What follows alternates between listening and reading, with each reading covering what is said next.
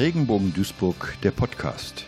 Hier zur Eröffnung des neuen Standorts der Fahrradwerkstatt und des Buchantiquariats. Wannheimer Straße, Haltestelle Rheinpark.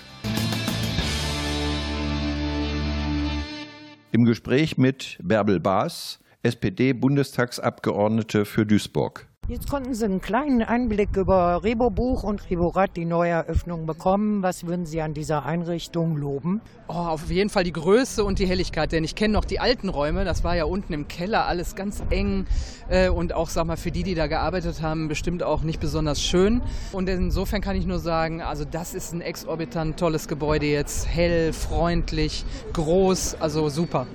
Würden Sie dieses Projekt jetzt als Vorzeigeprojekt für Duisburg bezeichnen? Würden Sie sowas mit nach Berlin nehmen und dort mal zeigen, wie es in Duisburg laufen kann? Ja, ich habe ja immer wieder mal auch Kolleginnen und Kollegen hier, die auch gute Beispiele haben wollen, wie wir mit Menschen mit Beeinträchtigung oder Behinderung ähm, auch sag mal, in Duisburg äh, umgehen, was wir für sie tun. Und das ist ein Vorzeigebeispiel. Da werde ich sicherlich die ein oder andere Kollegin auch mal hier vorbeiführen und denen das zeigen. Was können Sie persönlich tun?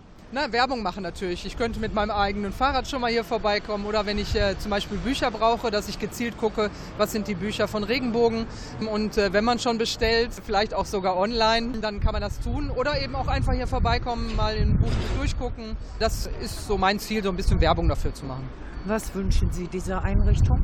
Oh, dass sie lange auf jeden Fall äh, hier sein wird, vielleicht sogar noch ihre Sachen ausbaut und vor allen Dingen wünsche ich, dass die Menschen, die hier arbeiten, hier ein ganz anderes Selbstbewusstsein bekommen und äh, sich hier wohlfühlen. Vielen Dank. Bärbel Baas, SPD-Bundestagsabgeordnete für Duisburg. Nähere Informationen unter www.regenbogen-duisburg.de.